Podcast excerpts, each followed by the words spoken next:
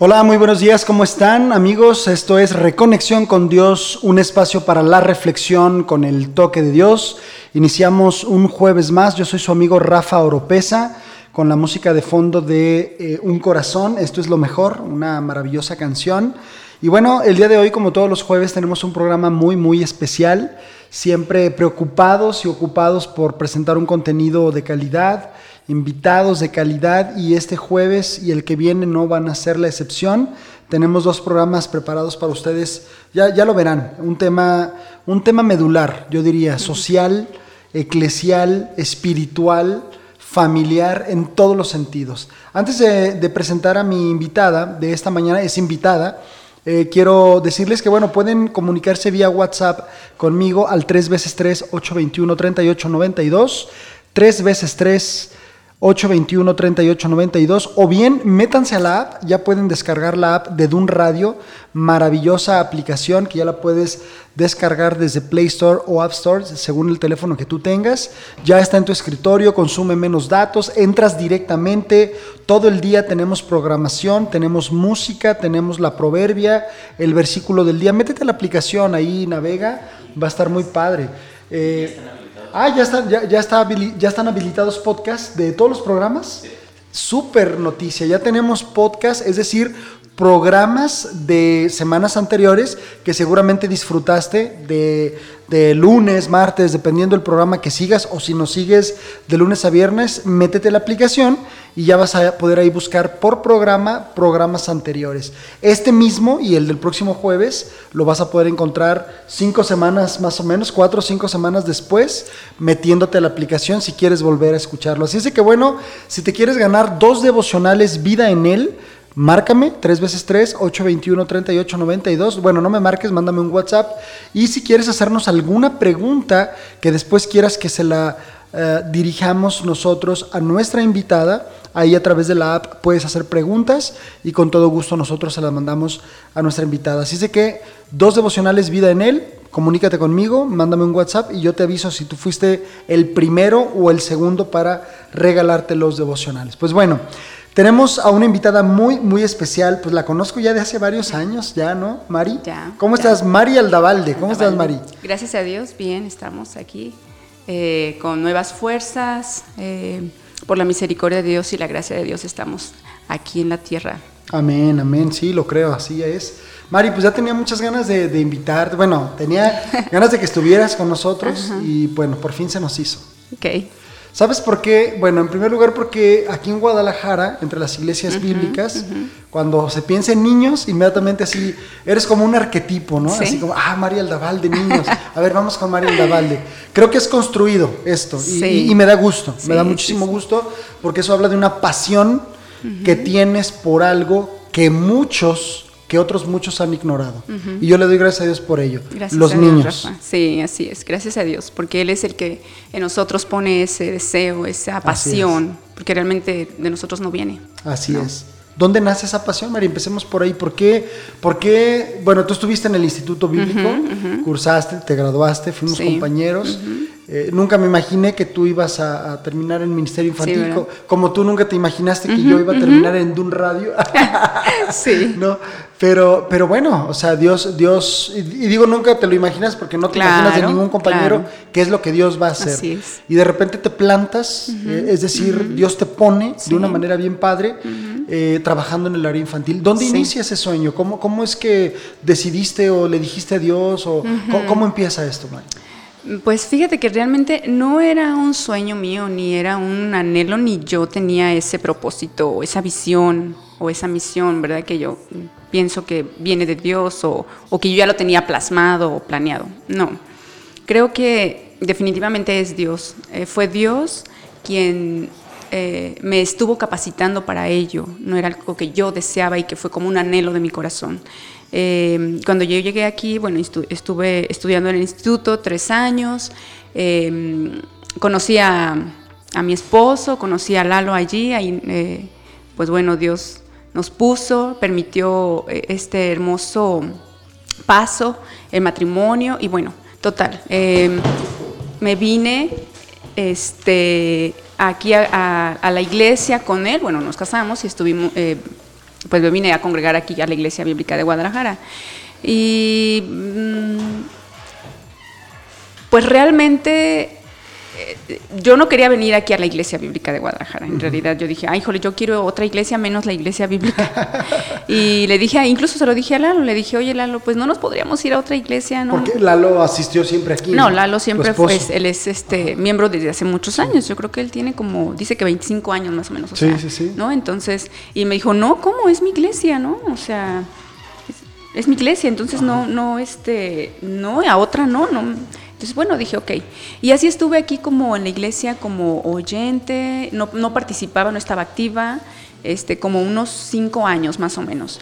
Y bueno, en una escuelita bíblica, este, eh, se llamaba Escuela Bíblica de Vacaciones, ¿no? Y me invitaron a mi suegra a dar una clase. Y ella se fue a Estados Unidos, tenía que irse a Estados Unidos y me dijo, oye, ¿tú has dado clases a los niños? Y le digo, sí, ¿Por qué me dice, oye, ¿me quieres cubrir? En una clase voy a dar, me toca tal día, me toca la historia, una parábola. Me tocaba la de el hombre sabio, el hombre insensato. Y le dije, claro, sí, la doy. Y la di. Y bueno, ahí me conocieron. Ahí me conocieron hermanas, ahí conocí, este, me puse a, meter un poco más a servir. De ahí, pues, oye, ¿puedes enseñar? De ahí empecé a...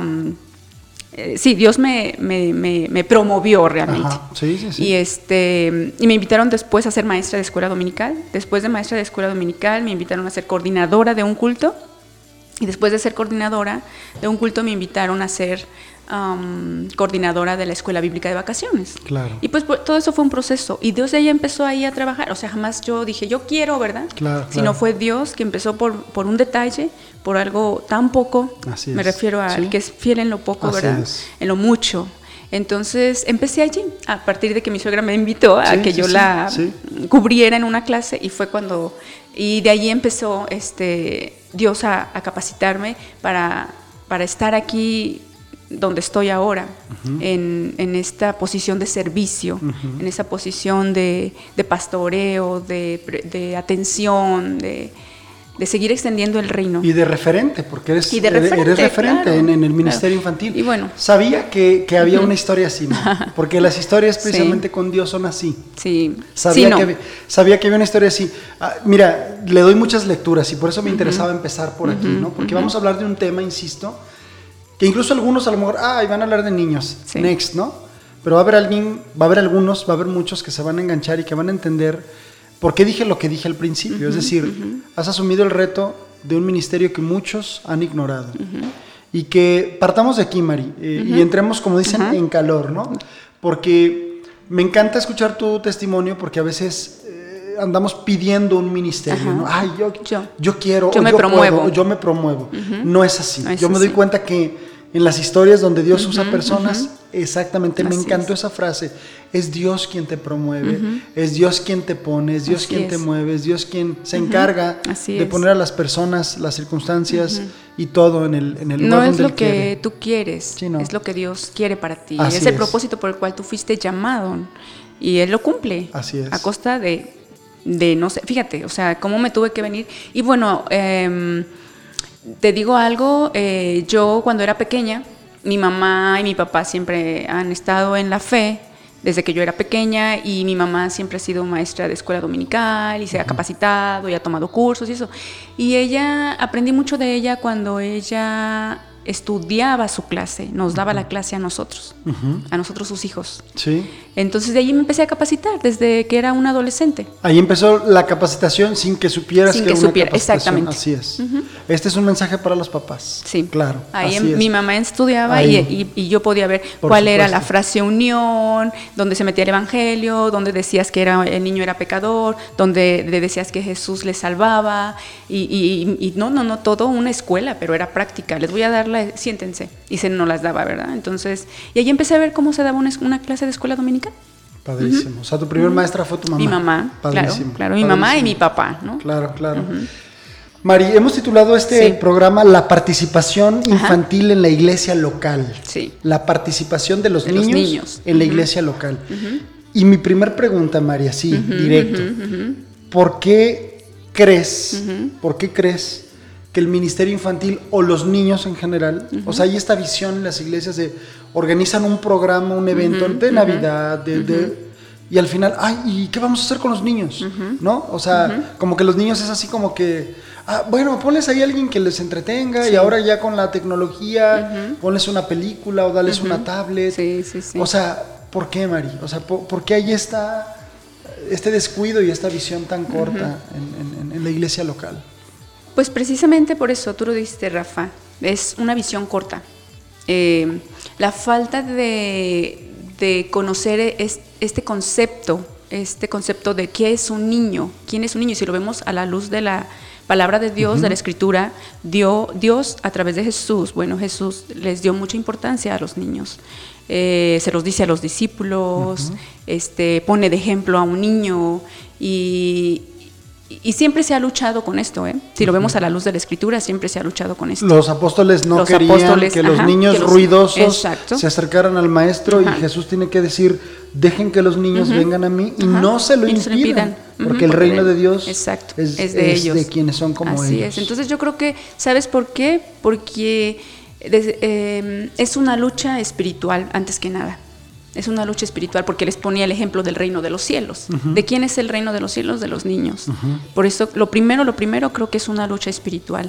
Por eso se lucha tanto con esto. Los niños, ¿a dónde? Que los cuiden, que les pongan una hojita para colorear, este, porque, porque es una lucha.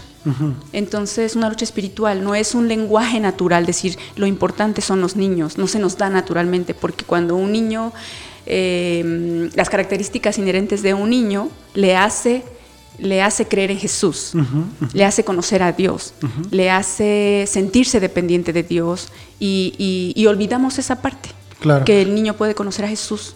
Eso, a eso iba. Cuando hablas de una lucha espiritual, te refieres a que el tiempo que el niño está cuidado, y lo pongo entre comillas en la parte de arriba o en la parte de abajo, según el edificio de la iglesia, eh, ¿Está en juego su alma? O sea, me refiero a. en juego. O sea, me refiero a que es un tiempo que se puede no solamente entretenerles, sino que se podría aprovechar el tiempo para que el niño para que esa noche, esa tarde, realmente pudo conocer a Jesús. Puede conocer el amor de Dios, puede conocer a Dios a través de Jesús, puede conocer que hay, que hay eh, una manera diferente de, vivir, de, de percibir eh, y desconocemos, ese es el fondo, creo yo, ese es el fondo, la que es, lo que es lo, lo que más, es más importante, lo, el área espiritual, y, no digo que es, eh, todas las áreas son importantes, pero precisamente si lo vemos a la luz de la escritura, por eso dijo, el que no se hace como un niño no puede ver el reino de los cielos. y, y, el niño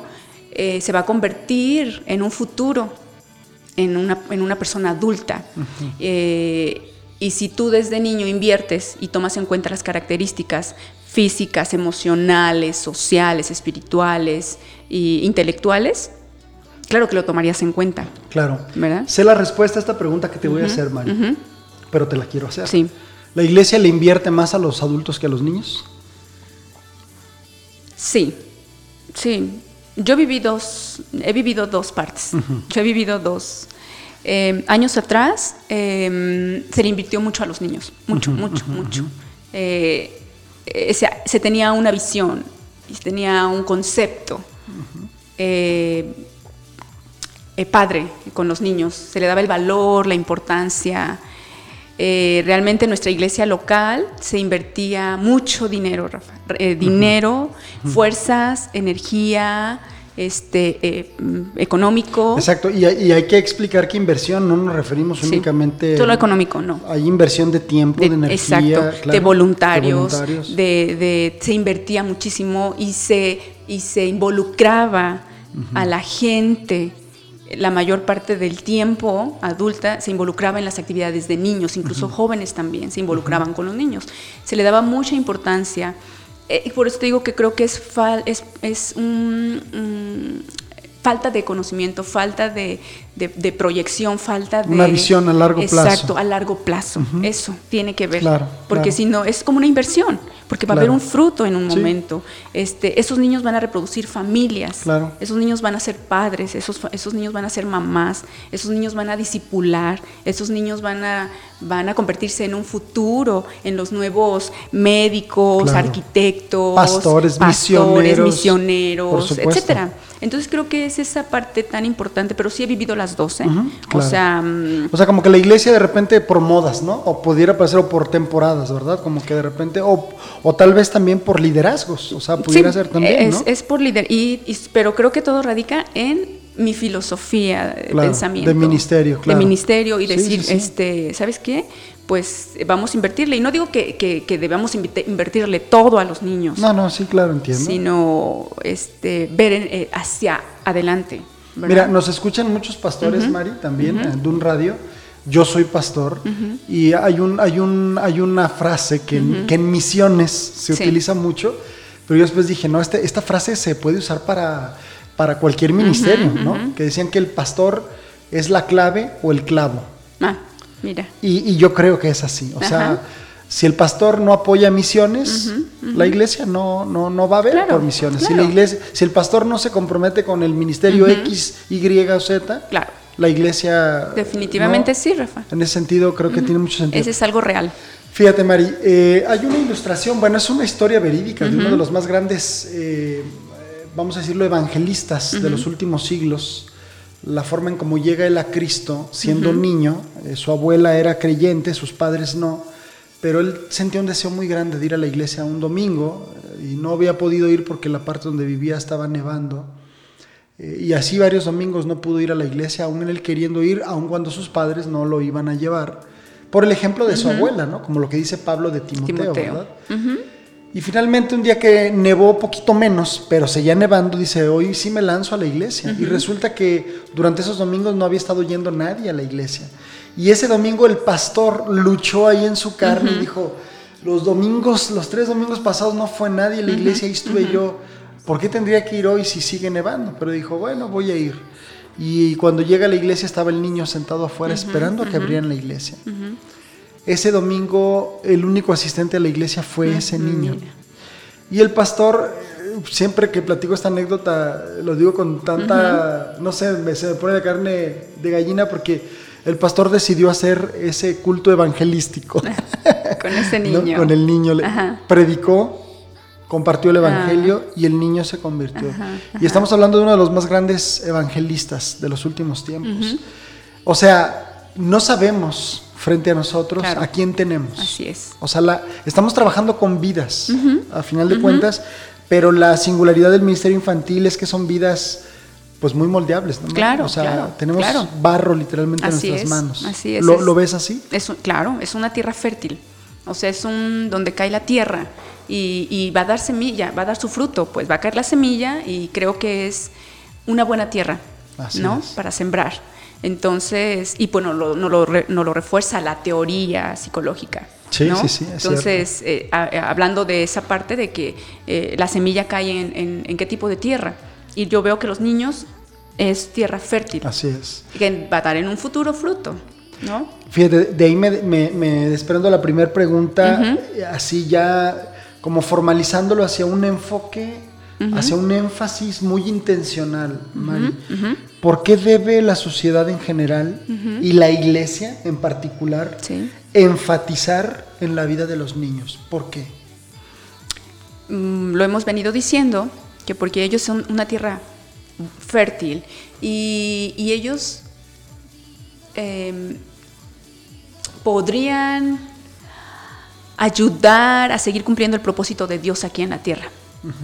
Eh, si invertimos en tierras fértiles, eh, o por consiguiente vamos a tener familias fuertes.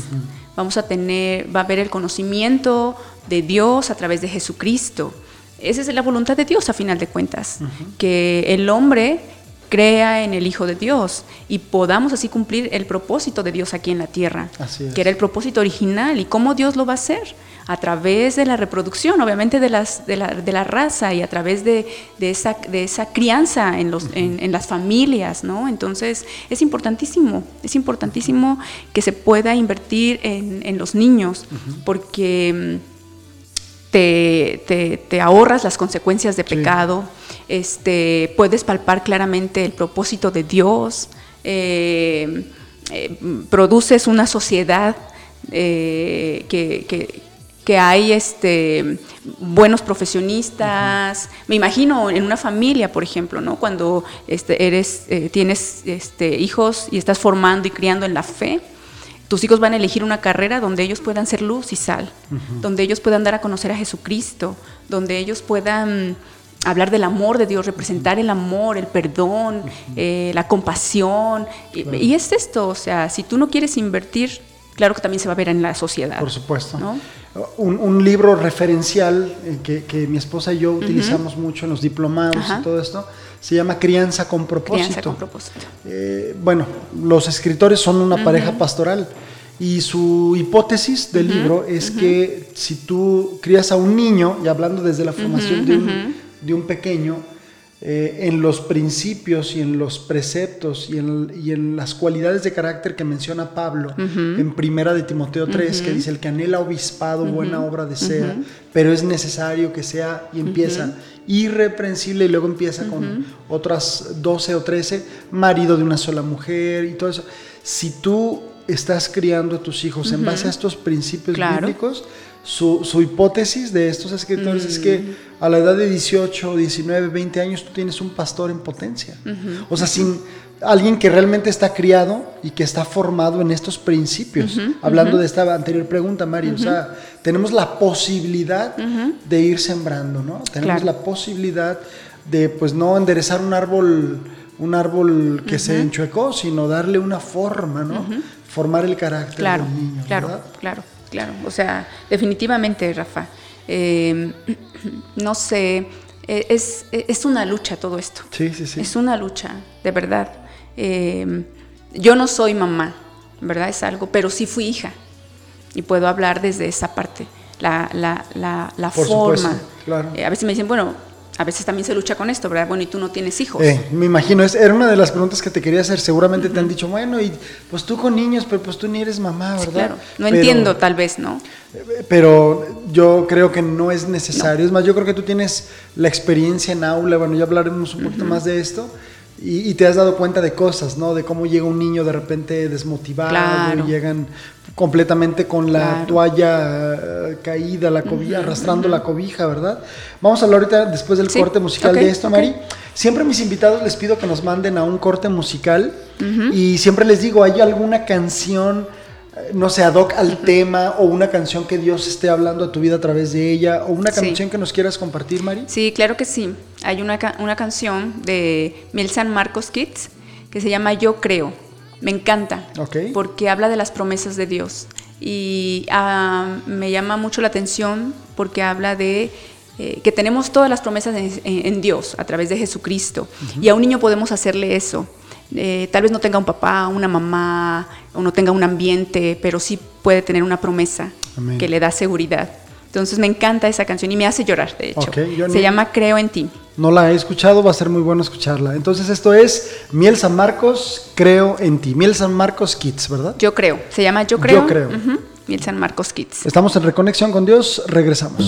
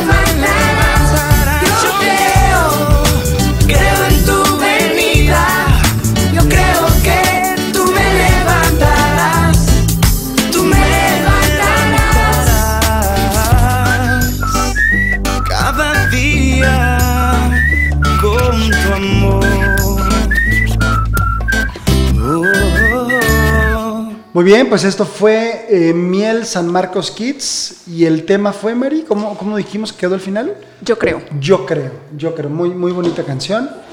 Y bueno, Mari, estábamos hablando en el corte anterior, en el, primer, en el primer bloque, sobre por qué la sociedad en general y la iglesia en particular debe enfatizar en los niños. Y bueno, ya ahondamos sobre, sobre el tema.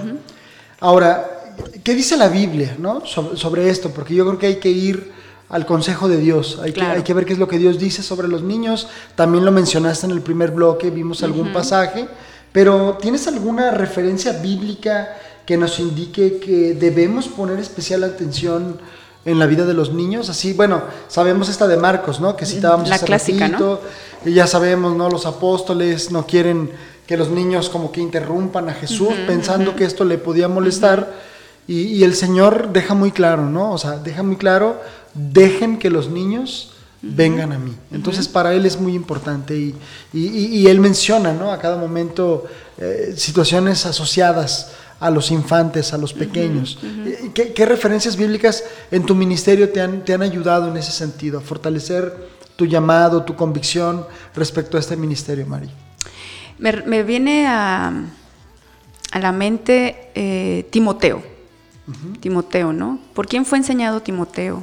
Dice, dice Pablo que, que reconocía la fe no fingida en, su, en su abuela Ajá. y en su madre, ¿no? Su Loida y Eunice, Ajá. si no me equivoco. Sí, claro, ¿Verdad? claro. O sea, Pablo le dice a Timoteo, este, recordando la fe no fingida que te fue modelada y aprendiste y ahora tú eh, de alguna manera sigues como tu abuela y como tu madre. Tiene mucho que ver, ¿no? Claro, que desde la niñez ha sabido es. las Sagradas Escrituras. Así es, así es. Y obviamente esa, esas personas que influyeron en él, que hicieron un vínculo con él, fue su abuela, su abuela y su mamá. Y como Pablo lo, lo lleva desde joven, eh, sale al escenario, ¿no? Con Pablo. Y, y vemos las características de Timoteo, pero son como resultado de esta crianza, de esta Sí. fe en, de su abuela y de su mamá. Dice, dice Pablo, es segunda de Timoteo, capítulo 1. Dice, doy gracias a Dios al cual sirvo desde mis mayores con limpia conciencia de que sin cesar me acuerdo de ti. En mis oraciones noche y día, deseando verte al acordarme de tus lágrimas, para llenarme de gozo, trayendo a la memoria la fe no fingida que hay en ti, la cual habitó primero en tu abuela Loida y en tu madre Eunice, y estoy seguro que en ti también. Claro. Es decir, una de las cosas que transmitieron estas dos mujeres fue la fe Ajá. al joven Timoteo. Así es. Siempre que, que recuerdo este pasaje, Mari, mm, hago una pregunta al texto. ¿Y el papá? O sea, que, que es un tema, ¿no? Asociado Claro. al, al ministerio infantil. O sea, aquí no se menciona el papá.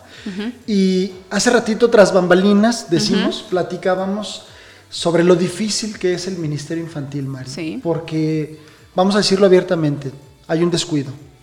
Hay un descuido de padres cristianos, de madres cristianas. Es decir, de repente llegan al, al- al salón de clases de la iglesia y ahí te entrego, ¿no? El paquete por dos horas a ver, Sí. a ver qué se puede hacer, ¿no? O simplemente así como ahí.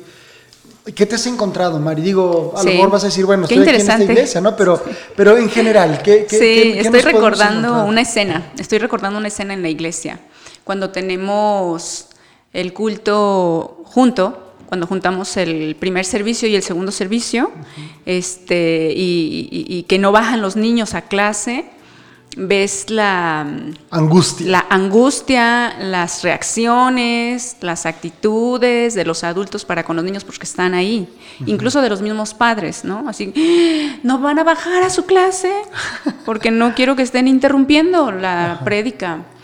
Y, y eso, ¿no? Y así como veo desesperación, eh, incomodidad, eh, y, y creo que esa, esa respuesta a esa reacción de incomodidad, de angustia, es porque eh, evademos la, evadimos la responsabilidad como padres, ¿no? y, y- y es eso, eh, eh, veo oh, en este, me viene a la, im- a la mente esta imagen cuando tenemos los servicios juntos Claro. y que los niños no bajan. eh, eh, Se colapsa el asunto. Exacto, ¿no? Hay como, pero eh, también creo que Dios sobra a veces. Entre claro. más, más, más importancia a veces le damos a, Claro. a esta parte, claro que se sale de control, pero cuando tú lo dejas en las manos de Dios y haces tu parte como padre, ¿verdad? Creo que Dios hace su parte. Claro, claro. Y, y- y- y- y olvidamos esto. Como, como un ejercicio es maravilloso esto que me estás platicando, porque me viene a la mente una pregunta, Mari. ¿Cuál debería de ser la actitud correcta de nosotros como papás cuando de repente se nos dice, sus hijos no van a estar abajo o no van a estar arriba, van a estar hoy con ustedes? ¿Cuál debiera de ser la actitud? ¿De gozo? Claro, Ah, qué como padre. familia, ¿no? Vente, mi amor, siéntate aquí Claro. conmigo, ¿verdad? Y sin Claro. embargo es así como, Sí. no, no, ¿cómo crees? O sea, esto no estaba presupuestado, Sí. ¿verdad? Dos horas de paz ahora Sí. ya no lo serán, Ajá, ¿no? ajá. Y tal vez es porque estamos aquejando la falta de control que tenemos sobre nuestros Así propios es. hijos. Sí, ¿no? yo creo que son muchas cosas. Claro, el claro. control, este, eh, el egoísmo, pues del mismo, de los mismos padres, ¿no? Como, como déjame oír a mí y yo soy más importante que tú. Fíjate. eh, ah, o sea, de fondo ahí, de forma ya vimos, ¿no? De fondo hay muchas otras cosas como que eh, verdades no dichas, ¿verdad? Como, no, aquí venimos a, a escuchar, venimos a escuchar eh, nosotros. Sí. No, es que la iglesia es integral. O sea, el niño también viene, o sea, yo creo que lo que el grande está aprendiendo arriba o abajo, otra vez hago referencia, Sí. dependiendo, por ejemplo, en, mi- en el caso de nuestra iglesia, eh, la nave principal o el, el- el salón, digo, el salón donde están los grandes es abajo y en la parte donde están los niños es arriba, Es ¿no? arriba. En otras as- iglesias es- es al revés, ¿no? Pero vamos, yo creo que lo que deberían de estar aprendiendo los grandes, lo deberían de estar aprendiendo a su nivel de entendimiento los niños. Puede ser una estrategia, ¿no? Sí. Como para marcar de alguna manera, hey, es un conocimiento integral. Y qué padrísimo sería que en el carro viniéramos hablando, oye, ¿qué te pareció hoy el pasaje de Jesús y Saqueo? Que aprendí yo en el culto y tú lo aprendiste en tu iglesia infantil. Y entonces como, o sea, no, no sé, Mari, ¿no? O sea, creo, que, creo que a la iglesia también de repente nos hacen falta sentarnos a, a- a ver estas Sí. necesidades, ¿no? Sí. Ver a, ver a la familia completa, Así es. ver al núcleo completo. Y nosotros vemos, nosotros dividimos niños, adolescentes, jóvenes y adultos. Eh, dividimos en vez de unir. Y pues bueno, por eso las consecuencias, ¿no? Claro. ¿Por qué es tan difícil implementar un ministerio infantil efectivo, Mari? O sea, ¿por qué las iglesias batallamos tanto? Ahora se puso de moda durante algunos años, tú lo sabes, Sí. los campos de verano. ¿no? Entonces alguien nos dijo que ahora era el campo de verano y, Y todos todo el campo hicimos de campo de verano, ¿verdad? Ahora, bueno, los campamentos de verano, ¿verdad? Eh, ¿Por qué a las iglesias nos cuesta, me incluyo, tanto trabajo implementar un ministerio infantil de calidad? ¿Por qué? Porque son muchos factores. Y la primera es este, este amplio concepto, este, esta filosofía de ministerio, el concepto que tienes de los niños. Esa es una de las primeras. Ahí está. El concepto que tienes de los niños es fundamental para es fundamental. lo que vas a hacer. Claro, Así es. claro. Y en general, como iglesia también, si- o sea, si tu visión es solamente piensas en adultos, pues claro, es corta, la, o sea, Claro, la claro. meta se queda corta. Nuestra visión, nuestra filosofía se queda a mitad y, y no vemos todo el cuadro completo.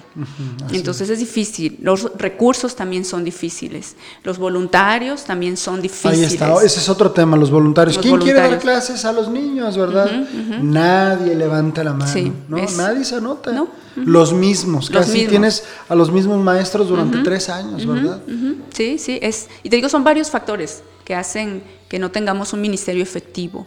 Y, y bueno, pues ah, yo puedo ver desde mm, la experiencia en esta iglesia, eh, de verdad, gracias a Dios por la vida de los maestros, ¿verdad? Gracias también a Dios por la vida de los papás. Sí, luchamos mucho con los papás. Pero el el punto también, Rafa, creo que es la relación que tienes con los padres. La relación que tienes con los padres, la relación que tienes con los maestros, la relación que tienes con los voluntarios. Eh, Tú aquí ya nos estás dando algunos tips, ¿no? y, y entonces tú, tú consideras que si el maestro tiene una buena relación con el papá del niño, es como un equipo que haces Exacto. para que el que salga Así ganando es el, el niño. Claro, claro, la familia, ¿no? Así es. Entonces, y, y todos, y en general la iglesia. Claro. Entonces necesitamos hacer equipo con tanto Padres, padres, maestros, como maestros, maestros, voluntarios, voluntarios. líderes, jóvenes, necesitamos hacer Con el pastor, equipo, claro. exactamente, porque si no, pues bueno, esto nos quedamos cortos, Claro, ¿no? claro, nos quedamos es. cortos. Entonces, son muchos factores y también depende de eh, muchos factores eh, la eficacia de un ministerio. Pero yo creo que lo principal es el- el- la filosofía que tienes, eh, el concepto que tienes de niños eh, y estos cinco, eh, voluntarios y, y- y maestros, ¿verdad? Capacitación también es, es algo importante. Claro, Entonces. Ahora, cuando hablamos de participación infantil en todos los ámbitos, a, ver, a ver si logro ser claro con esta pregunta, Mari. ¿Cómo podemos entender la participación infantil en todos los ámbitos? Es decir, ¿Dentro ser- de la iglesia o fuera de la iglesia? en todos los ámbitos. Es decir, ámbitos. que los o sea, volver el asunto infantil incluyente. Sí, claro. Pues estamos igual. O sea, eh, lo que hemos estado hablando, que es, ahorita ya es un poco más, ¿eh? ya están incluidos un poco más. Sí. Eh, pero ante- antes, años atrás, eh, los niños no son valorados. Eh, mismo, ¿te acuerdas? Tú, tú sabes, porque tú eres maestro de pedagogía. Los teóricos de la, de la teoría del aprendizaje, o sea, los teóricos, eh, hace muchos años, en los años 60, eh, pues se sabía que los niños eran una caja negra. ¿No? Por- o sea, que no, Sí. que teníamos que meterles todo lo que lo que se pudiera, ¿no? Pero olvidaban que tenían emociones. Claro. Olvidaban que tenían, que ellos podían pensar, que ellos podían tomar decisiones, que ellos sentían. Que tenían modos de aprendizaje diferentes. Ajá. Unos eran kinestésicos, Exacto. otros eran auditivos, visuales, que tienen temperamentos. Ahora los lenguajes del amor. Claro. Y todo eso nos sirve para. ha ido avanzando, ¿no? Claro, y desde también, luego. obviamente, pues se ha ido incluyendo un poco más a los niños. en- ¿Tú, tú, tú ves que sí ha sido incluyente, Mary? Por ejemplo, yo ahora veo, digo, no, no voy a hacer publicidad, pero lo tengo que decir. Voy y dice Zapopan, ciudad, de los niños. Ajá. Dices, bueno, o sea, Claro. bueno, ¿no? O sea, no sé si solamente sea un eslogan, no sé si solamente sea letra muerta o si realmente haya un, un, un asunto, hay un proyecto, ¿no? No, O sea, sí, claro, sí está avanzando esto, se Tú- están tú, ve- tú ves, incluyendo. tú ves un avance entonces. Sí, claro, claro. ¿Por qué? Porque este, a través de, del conocimiento, de la información, se ha ido conociendo que, claro, que un niño eh, tiene pensamiento, Claro. decisiones a su, a su corta edad, Sí, ¿no? sí, sí. Entonces sí se ha, se ha estado invirtiendo. Ok, en Eh, todos los ámbitos. Bueno, y, no, no- no quiero caer en las trivialidades, pero mencionarlo, incluso programas de televisión donde los niños cantan, Ahora ya claro. a, a los niños de alguna manera se está volviendo un poco más incluyente. Y, y tenemos que apuntar nosotros desde la, la perspectiva, vamos a decirlo así, bíblica, Bíblica. eh, la familia, ¿no? O sea, para Dios es tan importante que el padre se vincule con el niño, que la mamá se vincule con el marido y así mismo Claro. sean una familia nuclear que eh, ya se le ha dado este nombre, ¿no? Y, y es el ideal, ¿verdad? O sea, una familia Sí. que, que va y viene para todos lados, que son un núcleo, eh, más allá de que estén sobreinvolucrados, pero que sean un núcleo que realmente participen Claro. todos juntos, ¿no? Ahora, eh, con respecto al ministerio infantil, eh, Mari, vamos a pensar que yo quiero iniciar un ministerio para niños. Y yo te digo, Mari, no tengo más que dos manos y mucha voluntad. ¿Por dónde empiezo? O sea, ¿qué, qué, qué podrías tú aconsejarle a alguien que quiere iniciar en su iglesia un ministerio para niños? Am, me pongo a pensar cuando, cuando iniciamos un ministerio aquí hace muchos años con niños, eh, no dentro de la iglesia local, salimos de la iglesia local. ¿Y cómo empezamos? Con un programa, con un programa para niños, donde ah, captábamos su interés de los niños, sus- captábamos eh, o llenábamos hasta cierto punto una necesidad, tanto física, económica, emocional y espiritual. Claro, e darles de comer si era necesario. ¿no? Exacto, darles de comer si este, era necesario, este, ayudarles en la escuela, Útiles. este, sí, etcétera, ¿no? Este, pero sobre todo, sobre todo, si nos vamos a- al ejemplo de Jesús, él entablaba una relación con, con las personas y por ahí iniciaba un ministerio a través de las relaciones afectivas con las personas. Entonces, es a través de ello, de, una, de una relación, de una confianza, de que tú eh, te abres, das, a través de dar, no, no recibir, sino Claro. darte. Entonces, eh, yo pienso en ese ministerio y creo que es clave eso, es una relación.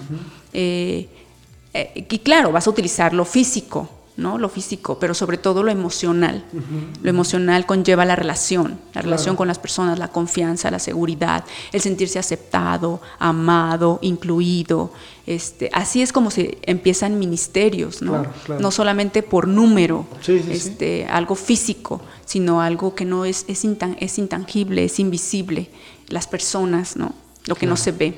Por es como tú debes de empezar. Es lo mismo cuando tú, tú construyes o empiezas algo, pues empiezas por una relación, ¿no? Entonces, tratándose de personas, Sí, sí, sí. ¿no?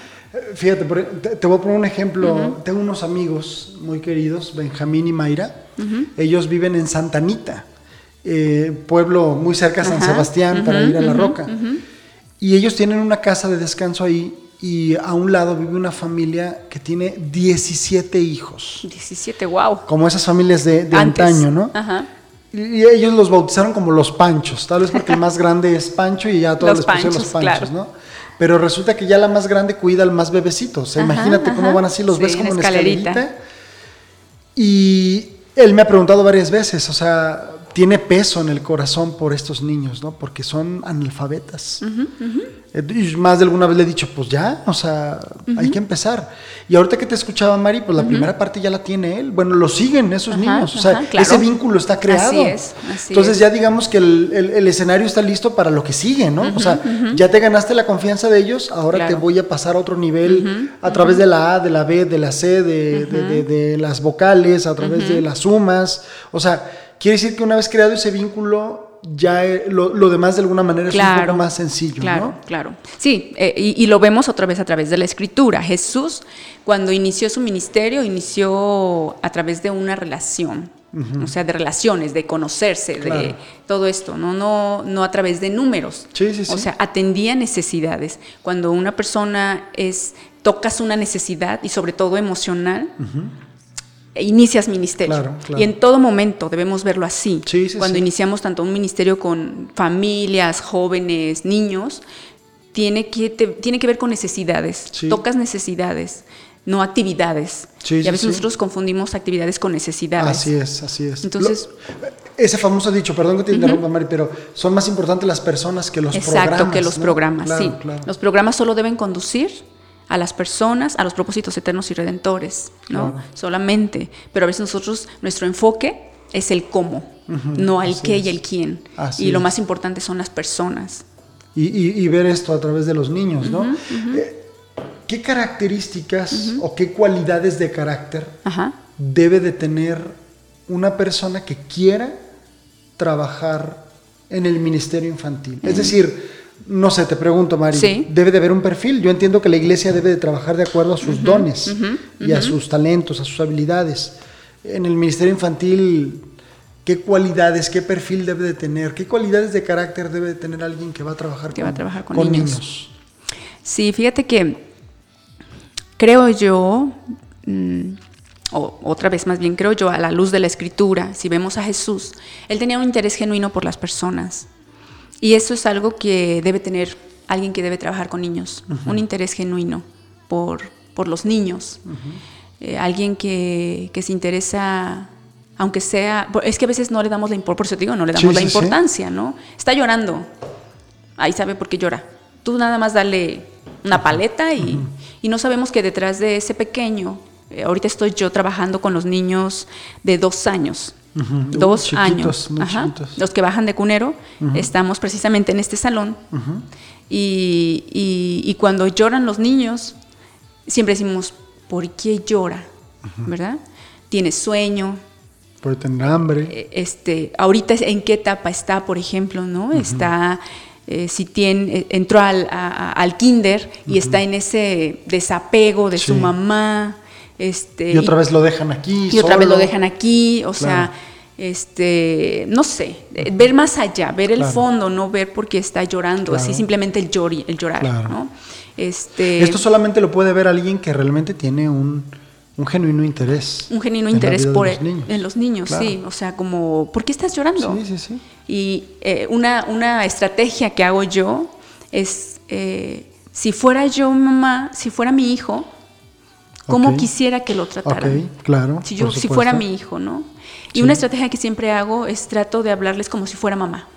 Como si fuera, estás, todo va a estar bien, eh, le doy un abrazo. Te han de amar los niños, Un entonces. beso. eh, fíjate que te voy a contar algo. Vino Eh, Kia. eh, eso te iba a decir, este, quisiera que me contaras una, una anécdota con, con- con algún niño. Bueno, ya le, Sí. le- platícame esa de Kia, sí, por sí, favor. vino Kia hace Ajá, como sí, 15 sí, sí. días, ¿no? Y estábamos coleando y estaba dándole, estaba poniendo la atención, un interés en Kia por lo que ella me preguntaba y por, lo- por el interés que ella tenía. Sí, sí, sí. Y, y dije, y le dije, bueno, les voy a dar, fíjate que tuvimos la actividad, pues en la plática, esta actividad con los niños, de que eh, acabamos de tener una actividad que se llamaba con mochila llena, de regreso a clases con mochila llena. Y pues le di los, y cuántos objetos, porque te había regalos, y tú, wow, y no sé qué, ah, mira, te doy eso, por eso ellos se fueron con mochila llena. Y este, mira, esto le dimos, bla, bla, total. Y ya este, esta libreta, este, la hicimos aquí como, la forramos, se fue con su Sí, libreta sí, muy bonita y todo. Y le decía que hicimos esa actividad, que el, el- el cuaderno representaba el corazón. Y a veces nosotros vemos los corazones muy bonitos por fuera, pero por dentro, ¿verdad? Es lo que importa. Y ella, wow, qué interesante, qué bonito, ¿no? Y le digo, tenemos que tener cuidado con el corazón. O sea, le diste una clase particular. Más o menos. Pero así Sí, sí, empezó sí. la charla Claro, con claro, Kia. sí. Ya nos sentamos y platicamos y me dice, ¿tú no quieres tener niños? Y le digo, "Este, pues sí. Y me dice, porque mm, eres muy linda con los niños. Y le digo, ¿te parece? Sí. Eh, les pones atención y los tratas muy bien. Yo he observado, yo creo que me ven Sí, campamentos. sí, sí, te ven campamentos, y, claro, claro. y yo me quedé, ay, mira qué, qué, Sí, claro, qué, claro. qué Todo- detalle. Todo observan, por Qué supuesto. detalle, ¿no? Sí, sí, y sí. eres muy linda con los niños. oh, wow, no, yo que gracias a Dios por eso, ¿no? Y ya me dice, y aparte me dice, ¿tienes esposo? ¿Qué, qué- qué más, Sí, qué más falta? Tienes esposo, puedes tener hijos. Porque me dice, porque mi tía mi tía Vero, yo también le pregunto que si quiere tener hijos, pero dice que ya ni novio tiene. ¿No? Entonces, pero bien padre se dio esta, Sí, sí, esta sí. charla Claro, con Kia. claro. Haces- hice como una conexión con, claro, con. Kia, ¿no? De estar charlando. Y la vi que se fue muy contenta. Sí, muy contenta. Y bueno, pero es esa parte, ¿no? De, de darle el interés. Si no, imagínate, ah, sí, Kia, pues vete para allá. Y, tuve que dejar de hacer mis cosas Por supuesto, para sentarme con Kia, ayudarle a forrar la libreta, estar charlando. Así y es. bueno, ¿no? Más allá de que, digo, Kia es mi hija, pero eh, que podamos entender la trascendencia que tiene el hecho de me tomé un tiempo con, con- con ese pequeño, ¿no? Y esto marca la vida de un chico. O sea, claro. yo te aseguro que esto, así como tú hoy lo estás recordando, María, ella lo va a recordar Sí. por tal vez toda su vida.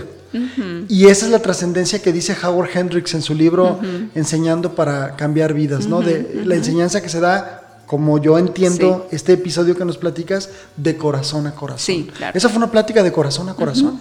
Y eso es lo que transforma, exactamente. Sí. Wow, maravilloso.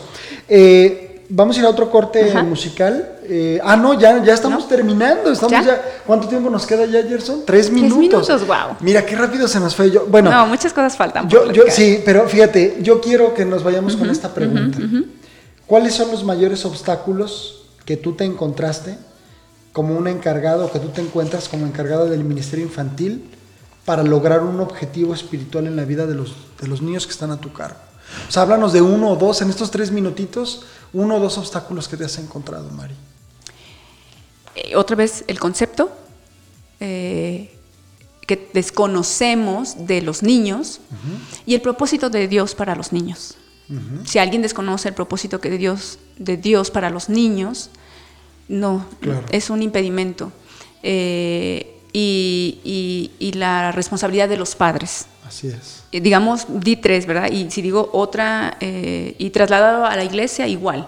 La falta de, de- de apertura, de valor, el Así concepto es. que tenemos de los niños, eh, y bueno, otra vez, la responsabilidad de los padres. Claro. Entonces, creo que esos son los obstáculos. Esos son los principales que tú has. que Sí, tú has y sobre todo el principal, que desconocemos el propósito de Dios para los niños. Dios tiene un propósito, no general para el montón de niños, No. para cada uno de ellos. Sí, Y es importante desconocemos. que cada papá lo, lo, Lo lo cono- descubra. lo descubra, Y claro. si hace equipo con el maestro, wow. Va a ser equipo con la iglesia. Así es, O es sea, la correcto. iglesia no descubre esto, ¿sabes? Así es. Solo es un apoyo.